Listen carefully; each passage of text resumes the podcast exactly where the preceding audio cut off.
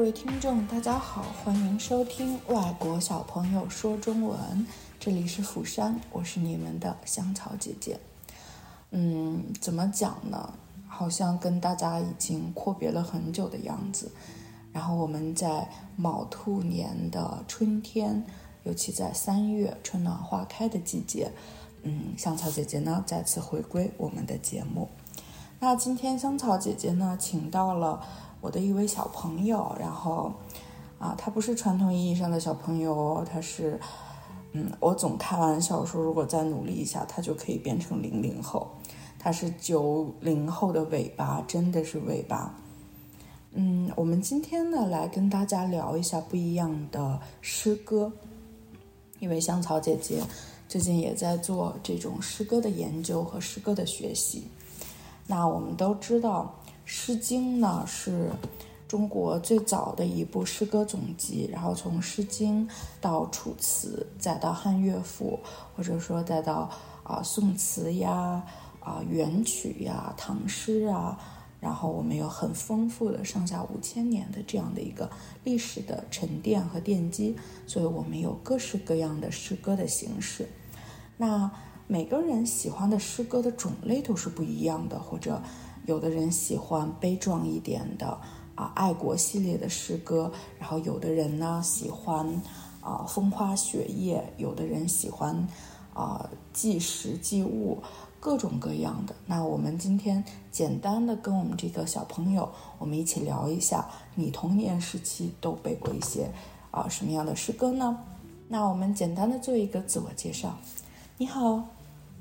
啊，嗯，你好大家好。大家好，嗯那可以讲一下你叫什么名字吗？哦，我的名字是阿希塔。啊，阿阿希塔哦，阿希塔，那你这是一个少数民族的名字，对不对？对对对，啊、好的，因为我们在节目中每个人都有不一样的名字嘛。啊、那我想问一下，你是几岁的时候开始接触到诗歌呢？比如说唐诗啊，或者这种的诗、儿歌呀这种。嗯，是，感觉是三四岁的时候。啊很早就有对对吧然后父母就是买那个插图版的，还有拼音的那种唐诗三百首。你们应该能仔细的听的话，他也是北方人。就是我们在日常对话中呀，大家聊天的时候都可以了解到，说他是南方孩子呢，还是他是北方人呢？啊，我不知道大家更喜欢南方口音还是北方口音，但是香草姐姐呢是比较偏爱北方口音的。那请问阿斯塔小朋友，那你呃现在最喜欢的诗歌或者以前最喜欢的诗歌都是哪一个朝代呢？哦，唐朝比较多吗？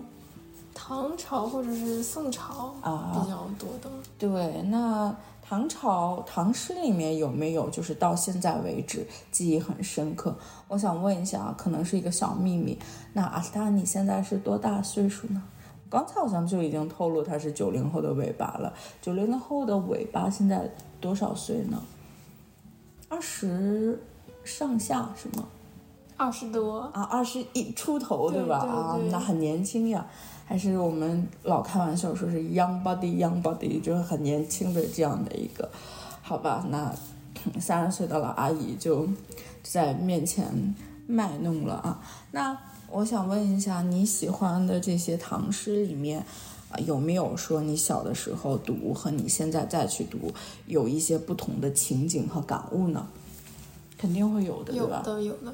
那你可不可以跟我们分享一下、鉴赏一下，就是那个时间段你喜欢的唐诗，哦，那个时间从题目呀到人物啊，再到一些节选或者整篇都可以嗯，我那个时候最喜欢的就是《黄鹤楼》啊。这一首唐诗，它也是唐代的。嗯，因为我小的时候就一直想去黄鹤楼，楼然后我到现在也没去，也没有去过对对吧这个梦想一直没有实现，啊，一直没有成实现。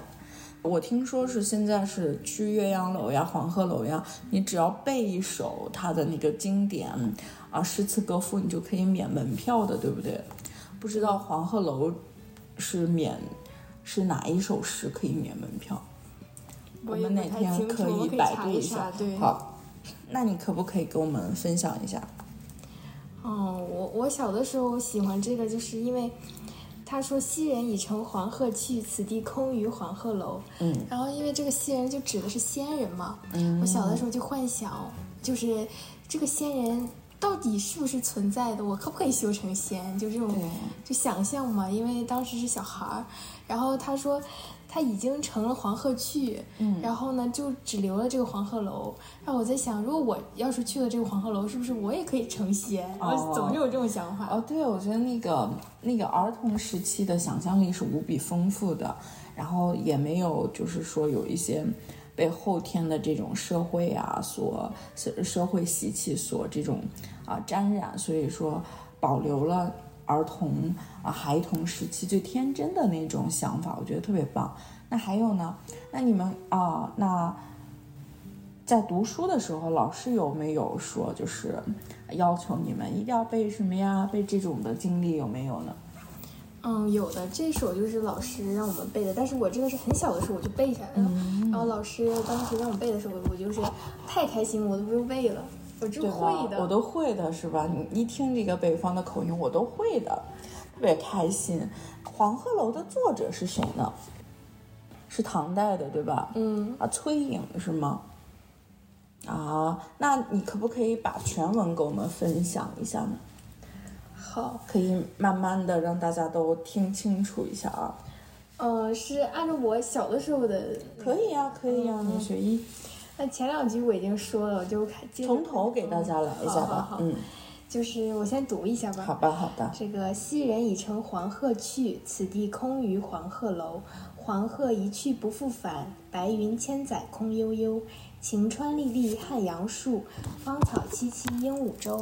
日暮乡关何处是？烟波江上使人愁。嗯，真然后棒。首先就是这个“仙已乘黄鹤去，此地空余黄鹤楼”嘛，就是，嗯，就是这个仙人他已经乘坐他这个黄鹤就已经飞走了，然后这个地方就只剩下这个黄鹤楼，然后这个黄鹤呢，就因为它已经飞走了，所以说它就不在这个地方了，然后就只剩下这个白云在这个空中就是这么是飘荡呀飘荡的，然后晴川历历汉阳树，芳草萋萋鹦鹉洲呢，就是应该是不自清晰。嗯，嗯嗯，就是，呃，就阳光的照照耀下，就是只剩下这些树木，然后还有这些草，嗯然后在这个地方，然后日暮乡关何处是？烟波江上使人愁。就是这个地方已经没有了，就是之前的仙人。对，他已经没有然后过去的对，然后啊也没有这个黄鹤了，所以说就只剩下这个空楼。然后我小的时候我根本就不懂，就是说，嗯我就觉得哇，这也太棒了，太美好了。然后我就特别想去这个地方，因为我也想修仙。但是长大了之后再读这个诗，我就觉得好有点落寞，有点落寞凄凄凉，然后有点对伤心的感觉。对，是有，就是你在孩童时期的单纯的想法，跟你成年之后你有独立思考能力的时候，我觉得你的心境是不一样的。然后前两天呢，啊，我们有也是做诗歌研究的一位长辈吧，然后大家也在探讨这个关于啊中国历史上有名的这些诗歌总集啊，或者说这些啊诗歌的顺序发展史，然后我们也我最近也有喜欢的一本书，上面它是讲啊给小朋友用一个那种绘画的形式去介绍啊中国诗歌的这么一个发展的这么一个历程。但是我非常喜欢这本书的序言，因为它讲的就是很让打动人的心声吧。因为他说，苏轼曾用“腹有诗书气自华”来形容他的一位好朋友叫董传。然后说的是，就是生活贫困的董传呢，他每天只能穿粗布衣裳，但是因为他饱读诗书，满腹经纶，所以再破旧的衣服也掩盖不住他自身的气质光华。然后这个写序的人呢，他说，希望我们的孩子能像董传一样，通过习得诗书，培养出不凡的气质，啊，成为一个知人性、明事理的人。嗯，所以真的是大家都在提倡学习传统文化的今天，唐诗呢正好是培养下一代小朋友文学素养的一个基础，一个奠基石。所以我觉得是真的是很感动的啊！大家编辑的人或者说写书的、画画的这些人，他们都用不同的形式再去做一种很好的这种一个传承。所以我想跟大家分享的是啊，来自《诗经》，然后从它的大家都知道，《诗经》是风雅颂嘛，然后在它这个民风国风里面啊，我比较喜欢的就是啊《桃夭》，因为那天我也说嘛，我们可能啊听过好多的，比如说什么啊“关关雎鸠”第一篇，或者说那个。啊，蒹葭蒹葭苍苍，白露为霜，这种大家都特别特别的耳熟能详。就是可能啊，这个诗诗书呀、诗经呀，第一篇呐，或者什么全文你都是不知道的。但是有一些啊脍炙人口的这种作品，大家都是啊普通人也是可以来两句的，都是很普遍。啊，《桃夭》呢，它其实是一个比较喜庆的这么一个诗，因为。啊，他描写的是祝贺年轻人，也像现在的司仪吧，他祝贺这种新婚夫妇，然后为大家就是，啊，他是周朝的这么一个典型的一个诗嘛，所以周朝在桃花盛开的时候，啊，女方姑娘出嫁的这么一个习俗，那我跟大家简单的分享一下，说桃夭，桃之夭夭，灼灼其华。之子于归，宜其室家。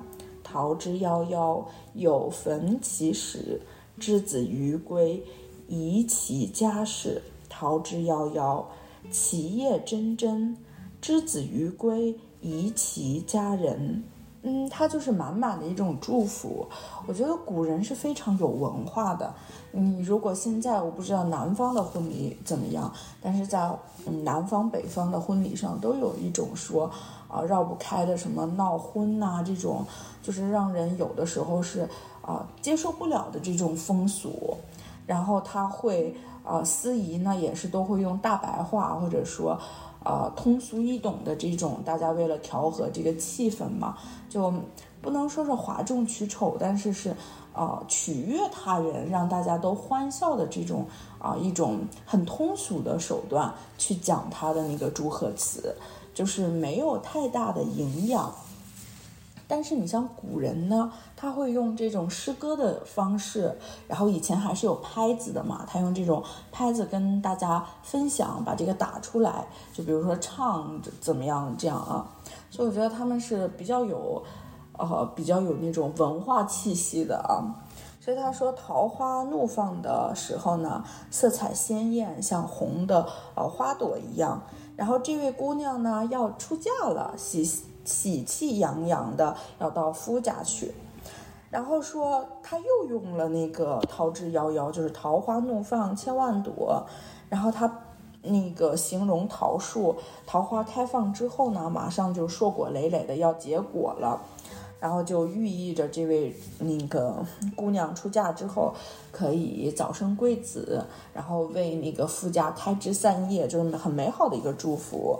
然后最后他还是说桃之夭夭，然后啊那个怒放千万朵，然后啊绿叶茂盛，就是说这位姑娘要出嫁了，然后希望她啊到了夫家之后啊康乐又平安，就是这个祝福是很有诚意的，而且这种。很有文学色彩的这种去啊写这么一个祝词，然后是周朝的这么一个送嫁的这样的一个诗歌哦，所以说类似于这样的诗歌，在上下五千年比比皆是，它不是个案，它是普遍率的。我觉得真的是挺啊，就是中国文化的这种博大精深，我们这个语言发展的这种博大精深，实在是啊特别的有底蕴的。那除了黄鹤楼，你还有没有？你刚才有讲，你也喜欢宋朝的这些诗歌。但我们都知道，宋朝它其实一个很，啊，就是很一个战乱纷飞的，不是很安定社会因素的这样的一个朝代。那你在宋朝里面有没有典型喜欢的诗人呢？我可能猜到他要讲谁了。我特别喜欢，就是宋朝，大家应该都非常熟悉李清照啊，女诗人，中国唯一一个就是特别那么有名气的女诗人，对吧？啊，对。理由呢？嗯，我喜欢的理由是，她小时候就是我女神。哦，这个就是女神就没有理由了，是吗？就是因为觉得她。我想象中她应该长得特别漂亮，然后又有书卷气，又有才华，然后家世也好。你不觉得她长得很温婉吗？对不对？对，那个温婉的气质，就是她可能没有排到四大美人呐，或者说怎么样，但是她的那个气质芳华是可以足以在历史上留名的这样的一位人物。那你可以简单的介绍一下李清照吗？就是说，或者你有没有李清照？就是李清照的代表作里面你喜欢的部分？我好像还现在还记得李清照的一个词，宋词里面。但我知道李清照她的人生其实是比较坎坷的，对吧？因为她丈夫好像过世的也很早。然后我有看过一个分享说，李清照其实她是一个，她是一个那个。很有背景的人，就是说他的亲戚呀，在中国的历史上，无论是文学上还是政坛，都是有一席之地的。但是李清照呢，她其实并没有依靠这种裙带关系，啊，我觉得是挺有很特别的这么一个女诗人。那我现在嗯，把那个麦克交给阿斯他，阿他来跟我们大家分享一下他喜欢的李清照，好不好？你眼中的李清照。嗯，我眼中的李清照，嗯，就是我喜欢的他一首，就是这个词是叫你是哦好，你是几岁喜欢上的他？我是应该是再大一点，是上小学的时候，也就是 你你挺早熟的，好十十几岁对吧？的时候啊，那请你继续分享一下吧，然后。嗯，就喜欢他的一个词是叫“声声慢”。嗯嗯，声声慢，对。然后，但是这个词就很很悲凉吧，应该是这么说的，因为这个词是对他的这个亡夫亡夫的一个怀念，是吗？对。那你可以分享一下吗？嗯，就是他这个词一开始就是说这个寻寻觅觅，冷冷清清，凄凄惨惨戚戚，乍暖。还寒时候最难将息，就这一开始就是，就是开始就断定了这个全首词的这个基调，就是很悲的，悲，然后让这个读者就能一下进入这种状态，状态，对，然后就是可以跟着他的当时的心情一起进入这种比较悲伤的这种感觉吧，这个气氛，对，这个气氛，然后又是说这个三杯两盏淡酒。怎敌他晚来风急？嗯，雁过也，正伤心，却是旧时相识。这个就是说呀，这个喝了这个，嗯，三杯两盏这个酒，然后呢，也是更难过，更难过，还更想他了。哎呀，就是他按现在人话说，就是也就是借酒消愁嘛。嗯，愁更愁。对，愁更愁了。然后他这说的也很直白，说正伤心，却是旧时相识。这越喝越伤心，然后越伤心呢，就越想，越忘不掉。对对。然后后面又说，嗯，满地黄花堆积，嗯，憔悴损，如今有谁堪摘？守着窗儿，独自怎生得黑？嗯，梧桐更兼细雨，到黄昏点点滴滴，这次第怎一个愁字了得？对，怎么一个愁字了得？刚才在说那个声声慢，寻寻觅觅，大家在介绍啊宋词，宋朝词作的巅峰，大家可能代表就会想到李清照。然后文人们喜欢根据这种乐曲啊进行填词，抒发自己的情感。就像啊他刚才说的，他从第一句开始就注定了整首词的这么一个悲凉的这么一个节奏。然后他会让大家一下子就被抓住了大家的那个眼光，对吧？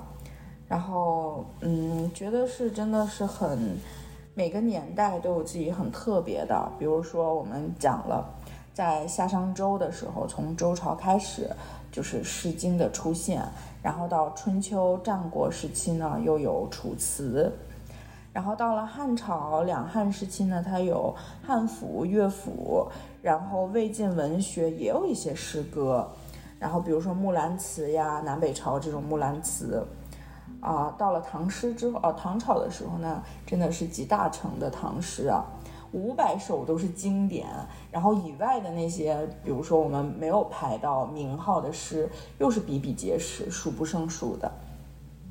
宋词呢，像刚才讲的。呃，他在一个特殊的这么一个战乱或者不是内忧外患的这么一个历史节奏里，然后所有的诗人词人，他用啊诗和词的方式去抒发，就是比如说啊故国。已成故土，然后亡国的这种，或者说这种啊，匈奴来袭，何以为家？就各种各样的这样的一个很悲哀的，然后又想说一心想报国，但是又报国无门的这种啊词人或者诗人的情绪就特别多。然后元曲期间呢，大家就是元朝时出现了啊更灵活多变的元曲。然后说元曲呢多用口语配合戏剧演出，所以那时候就出现了特别多的戏本子、剧本子这种啊。然后老百姓呢那个时候也相对的安安静了，就安稳起来。然后大家就说有一些啊在元大都呢都流行着元曲，大家唱呀什么啊，比如说大家可能都知道什么《天净沙·秋思》，然后就是那个孤藤老树昏鸦，小桥流水人家。然后古道西风瘦马，夕阳西下，断肠人在天涯。然后这个就是很典型的元曲，但可能你要不仔细听，大家都以为哦，跟唐诗很相似，都以为可能是唐诗。嗯，所以大家说，在中国古典诗歌的形式中，演变到元曲就基本结束了。这是可能因为后面还有我们所说的现代诗、近代诗。